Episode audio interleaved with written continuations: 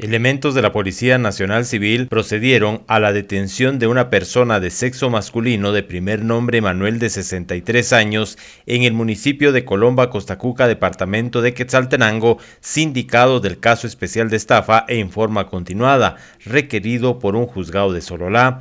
El detenido fue trasladado al juzgado de la localidad para solventar su situación. Desde Emisoras Unidas Quetzaltenango informa Wilber Coyoy, primera en noticias, primera en deportes.